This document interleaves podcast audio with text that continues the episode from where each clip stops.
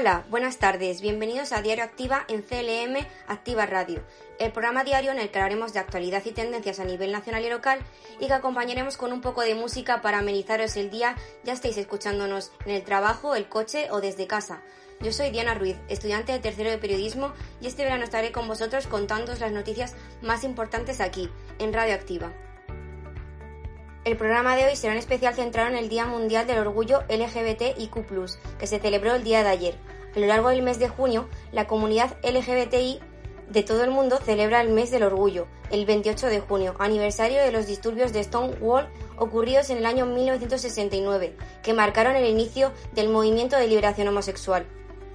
En esta fecha localizamos su origen histórico.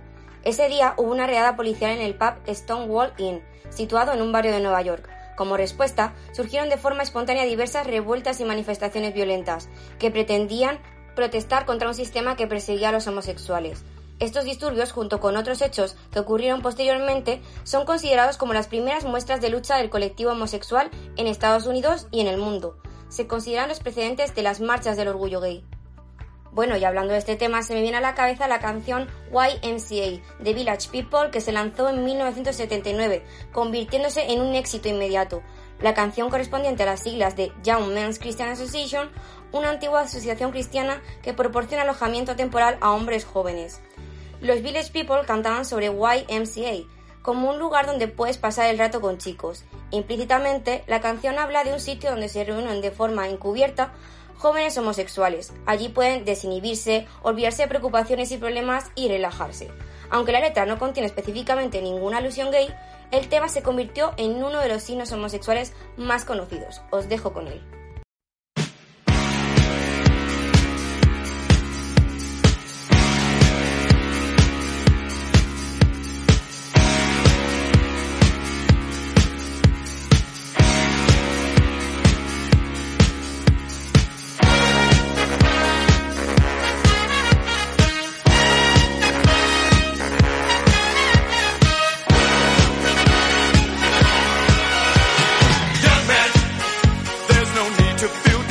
I said, young man, pick yourself off the ground. I said,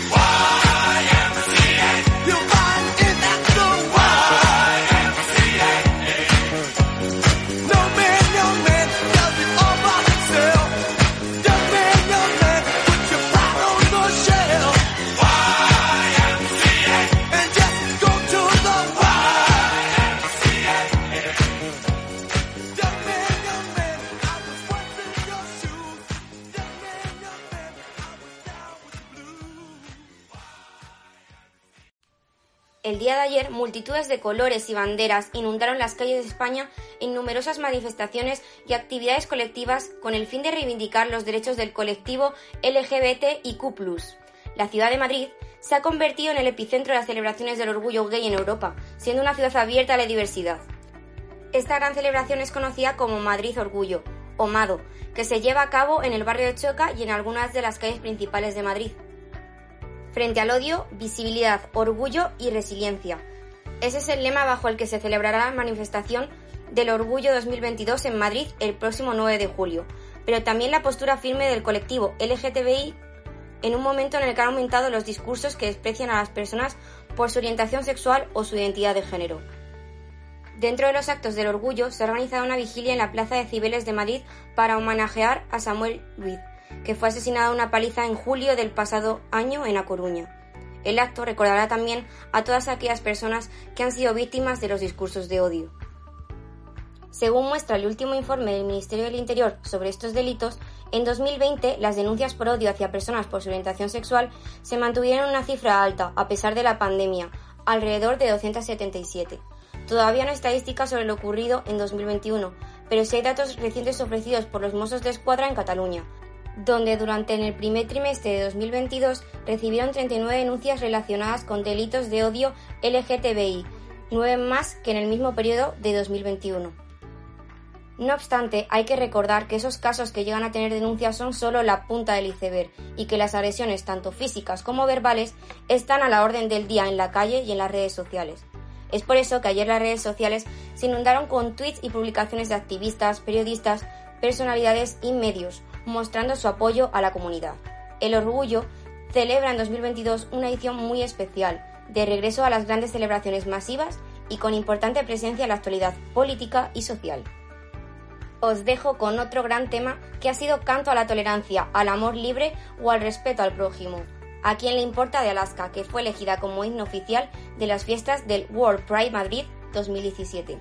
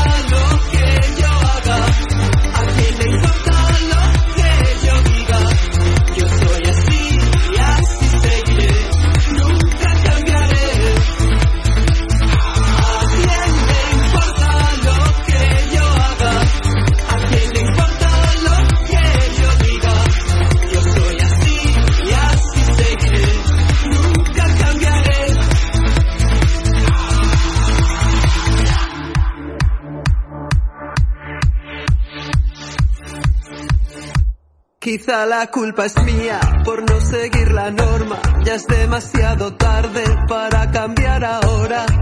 Me mantendré firme en mis convicciones. Reforzaré mis posiciones. Mi destino es el que yo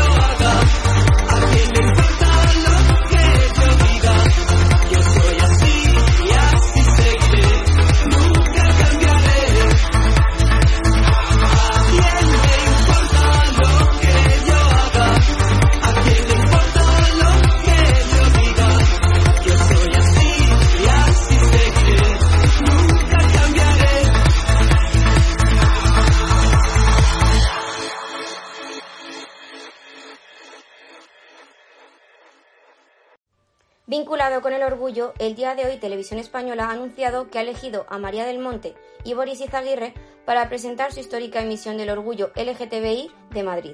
La cadena pública apuesta por la cantante andaluza y por el presentador venezolano para conducir la primera retransmisión de su historia del orgullo, que se llamará Saca tu orgullo y que tendrá lugar el próximo 9 de julio.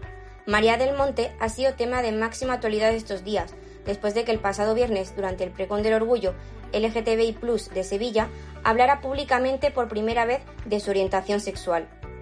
La semana pasada la cantante se convirtió en la protagonista de todos los titulares al dar el pregón en el Orgullo de Sevilla y presentar durante su discurso a su novia desde hace 23 años. Aunque ella defiende que nunca se ha ocultado, provocó un aluvión de aplausos que agradecían la gran visibilidad que daba esta noticia. Desde Tony Moreno hasta Ani Gartiburu pasando por Chelo García Cortés o Jorge Javier Vázquez. Muchos son los que se alegraron de estas palabras de la cantante. Todas las reacciones, tanto de famosos como de anónimos, llegaron a oídos de la protagonista, que estaba muy feliz y agradecía todo el cariño recibido. Las celebraciones del orgullo gay tienen un trasfondo reivindicativo, ya que en muchos países del mundo la homosexualidad y la condición sexual no tradicional sigue estando criminalizada y en muchos otros, aunque las leyes los amparen, no están aceptadas socialmente. El respeto a la diversidad sexual reivindica el derecho de las personas a vivir con libertad su orientación sexual e identidad de género, sin temor a discriminaciones ni represalias. Si bien es cierto que existen algunos colectivos y asociaciones que denuncian un vaciamiento de las reivindicaciones de estos colectivos y la mercantilización de esta fecha, defienden la celebración de un orgullo crítico, que defiendan los derechos de las personas de este gran colectivo a nivel mundial.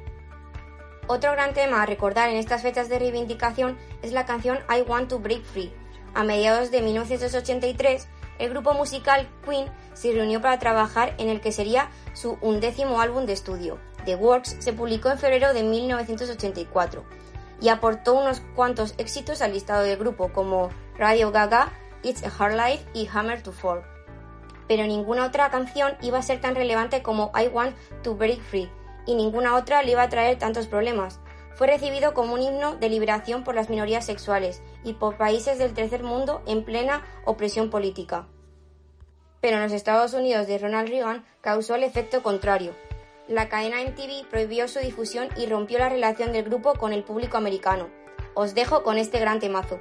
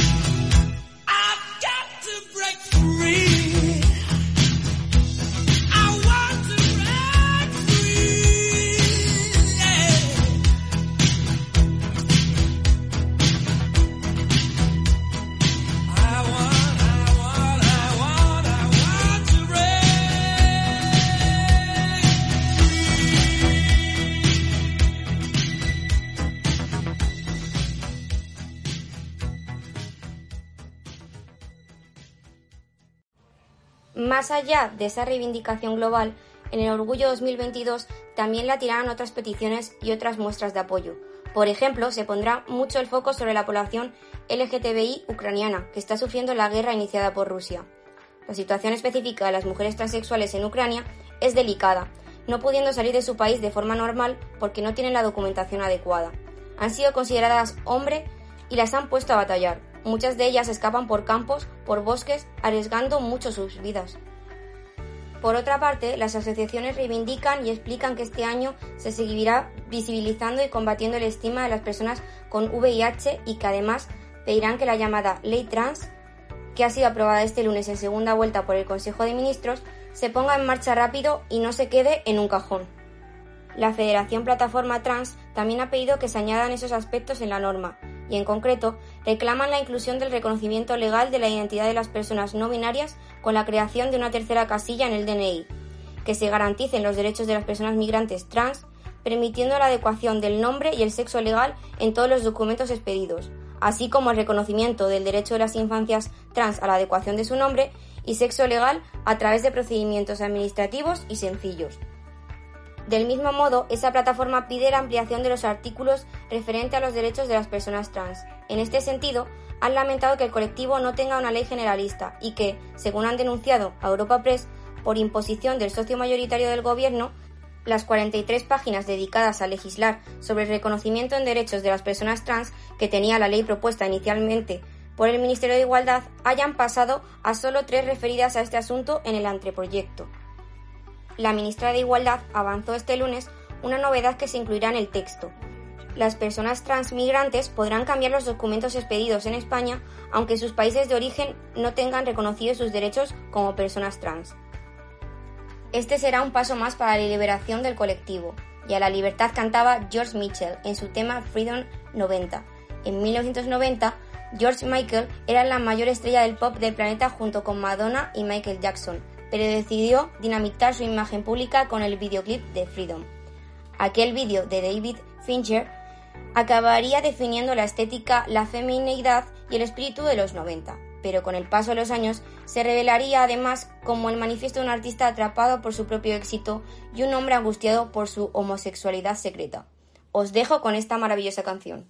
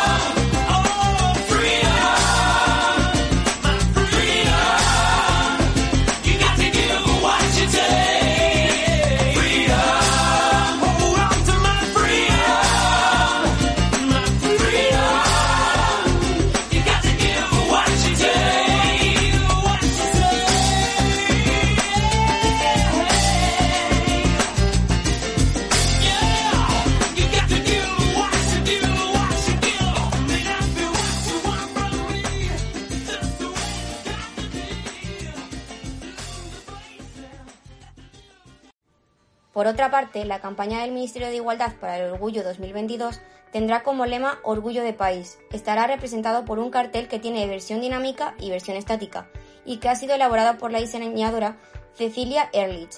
La idea gráfica del mismo, como señalan desde Igualdad, gira en torno a una bandera española que evoluciona hacia diferentes banderas que representan la diversidad de las identidades LGTBI, desde la trans hasta la no binaria, pasando por la bisexual todas diferentes, en permanente transformación y conviviendo en armonía. El mensaje Orgullo de País hace referencia, explican, al orgullo que supone vivir en un país inclusivo y que valora la diversidad. De esta forma, se reivindica la idea de un país integrador, respetuoso y democrático, que avanza hacia el futuro de manera imparable, dejando atrás la España en blanco y negro, un país rico, diverso, plural, abierto y que cuida protegiendo los derechos y la libertad de todas las personas, especialmente de las mujeres y las personas LGTBI. Un orgullo que apela a la misma idea de democracia, pero a la vez nos enriquece como sociedad y nos marca el camino de la lucha por un mundo más justo y una convivencia diversa a la vez que igualitaria. Acabamos este tema por hoy con la canción de Lady Gaga Born This Way de 2010, una de las canciones que se convirtió rápidamente en himno LGTBI Toda la canción está llena de elementos que ratifican la belleza del ser, la igualdad, la maravilloso de la diversidad, lo divino de la autenticidad y la importancia de reconocerse como un ser único. It doesn't matter if you love him or capital.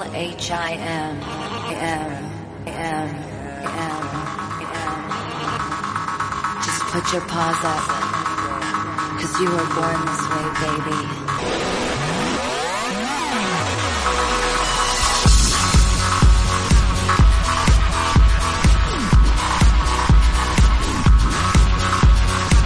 My mama told me when I was young, we're all born superstars. She rolled my hair, put my lipstick on, in a glass of purple dry. There's nothing wrong with loving who you are, she said, cause he made you perfect, babe. So hold your head up, girl, and you'll go far.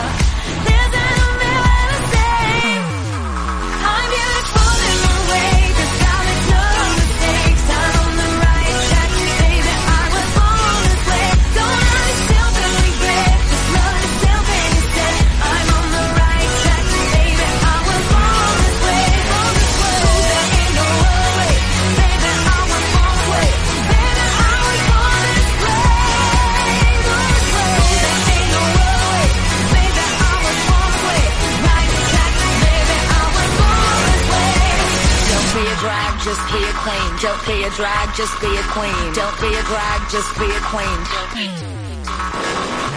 Give yourself prudence and love your friends. Subway can rejoice your truth. In the religion of the insecure, I must be myself, respect my youth. A different law is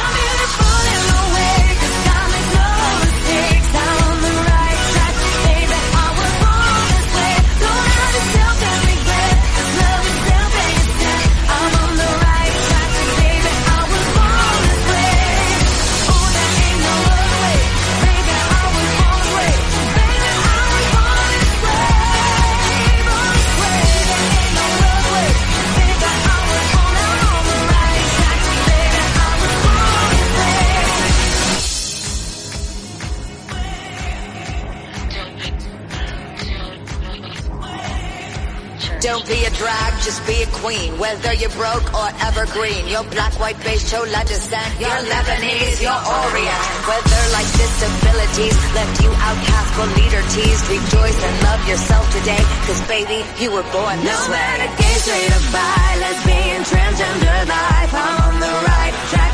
Baby, I was born to survive. No matter black, white or beige, chola or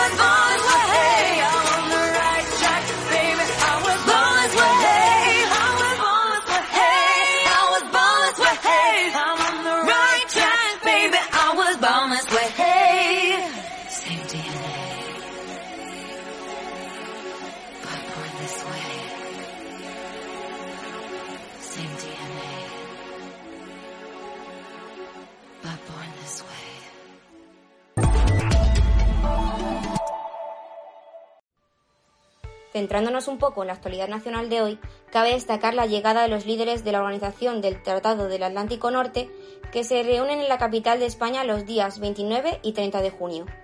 Esta cumbre se produce en el contexto de la guerra en Ucrania, que está en su cuarto mes.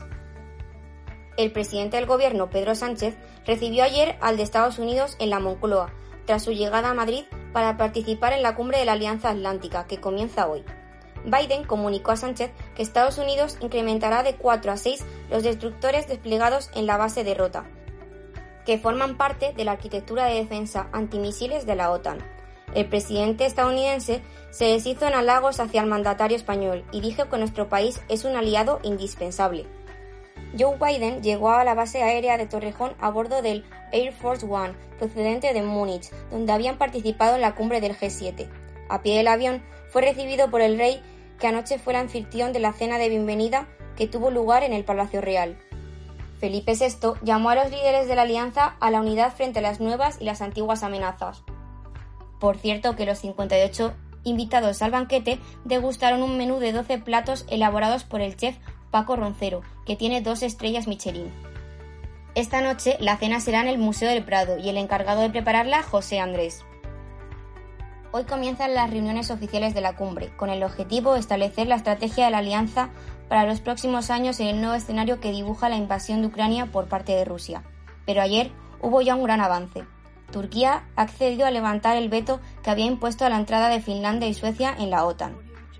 Ankara ha conseguido que los países nórdicos anulen el embargo a la venta de armas y se comprometan a firmar un acuerdo sobre extradición para luchar contra el terrorismo. La decisión manda un poderoso mensaje de unidad a Rusia y abre el proceso a la novena ampliación de la OTAN. Y saltando a un tema más delicado, la Fiscalía General del Estado y el Defensor del Pueblo investigarán el salto a la valla de Melilla del pasado viernes en el que murieron al menos 23 personas en territorio marroquí. La fiscal general Dolores Delgado ha encargado una investigación para tratar de establecer lo ocurrido debido a su trascendencia y gravedad según un comunicado del Ministerio Público que cree que han podido verse vulnerados los derechos humanos y fundamentales de los afectados. El ministro de Exteriores añadió anoche en una entrevista que el defensor del pueblo también va a tratar de indagar en lo ocurrido. Varios grupos parlamentarios, incluido Unidas Podemos, socio del gobierno, habían reclamado una investigación, petición a la que se han sumado también Naciones Unidas. También en el ámbito nacional, las comunidades autónomas avalan el nuevo modelo de cuidados para mayores, que acaba con las macroresidencias y las polémicas sujeciones. El Consejo Territorial de Servicios Sociales ha dado luz verde con una ajustada mayoría a la propuesta del Ministerio de Derechos Sociales para reformar el sistema de las residencias de mayores.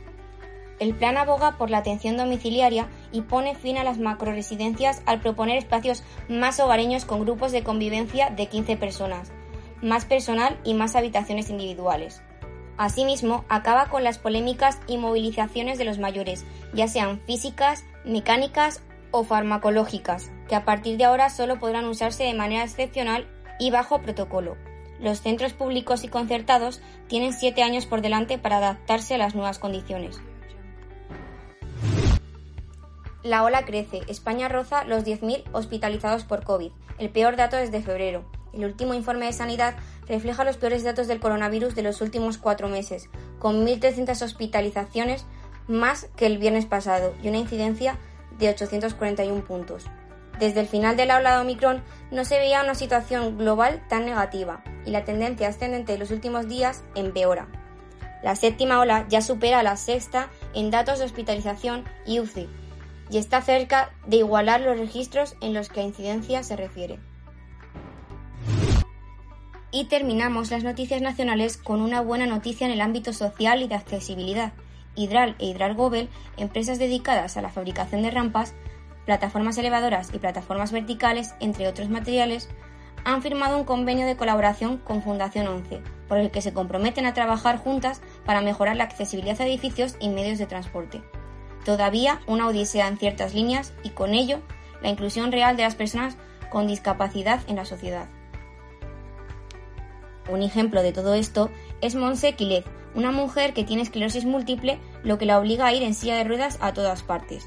Monse se ha hecho viral estos últimos días tras subir su historia en redes. en su cuenta de TikTok, la ingeniera industrial muestra algunas pinceladas de su vida en silla de ruedas.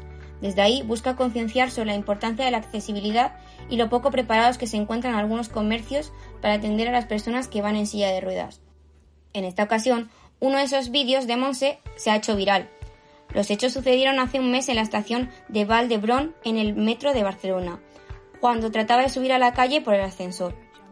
Cansada de que siempre le sucediera lo mismo, Monse decidió grabar lo que ocurría con asiduidad para ponerlo en las redes sociales. En el vídeo en concreto se ve como ninguna de las personas que se encuentran esperando el ascensor le deja paso para que ella suba. Esta es una situación bastante grave teniendo en cuenta que existe una señal en la que se especifica claramente la preferencia para las personas que van en una silla de ruedas. Este es un ejemplo más de las injusticias que sufren las personas con discapacidad a diario.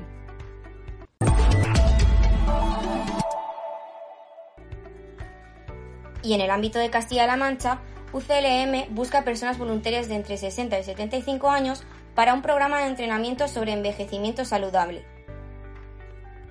El grupo de investigación Genuz Toledo, adscrito a la Facultad de Ciencias del Deporte de la Universidad de Castilla-La Mancha, va a comenzar a desarrollar un proyecto de investigación con el fin de evaluar el coste, efectividad, seguridad y adherencia de diferentes programas de ejercicio físico supervisados en comparación con otros no supervisados para un envejecimiento exitoso. En este sentido, buscan hombres y mujeres de entre 60 y 75 años que realizarán entrenamientos a partir del próximo mes de septiembre. Así que si estáis en Castilla-La Mancha y pertenecéis a este rango de edad, no dudéis en apuntaros. Y cerramos el programa de hoy con una noticia de Ciudad Real. La empresa Skydweller ha presentado este lunes la primera aeronave solar no tripulada de vuelo perpetuo y que esperan ensamblar en serie a corto plazo en sus instalaciones de Valdepeñas, Ciudad Real. Así lo ha destacado en declaraciones a los medios de comunicación en Albacete Sebastián Renoir, director de operaciones y desarrollo de negocio de la compañía, que ha subrayado que es una aeronave que vuela de forma limpia, verde, con cero emisiones y que servirá para misiones muy útiles tanto a nivel industrial como comercial o gubernamental.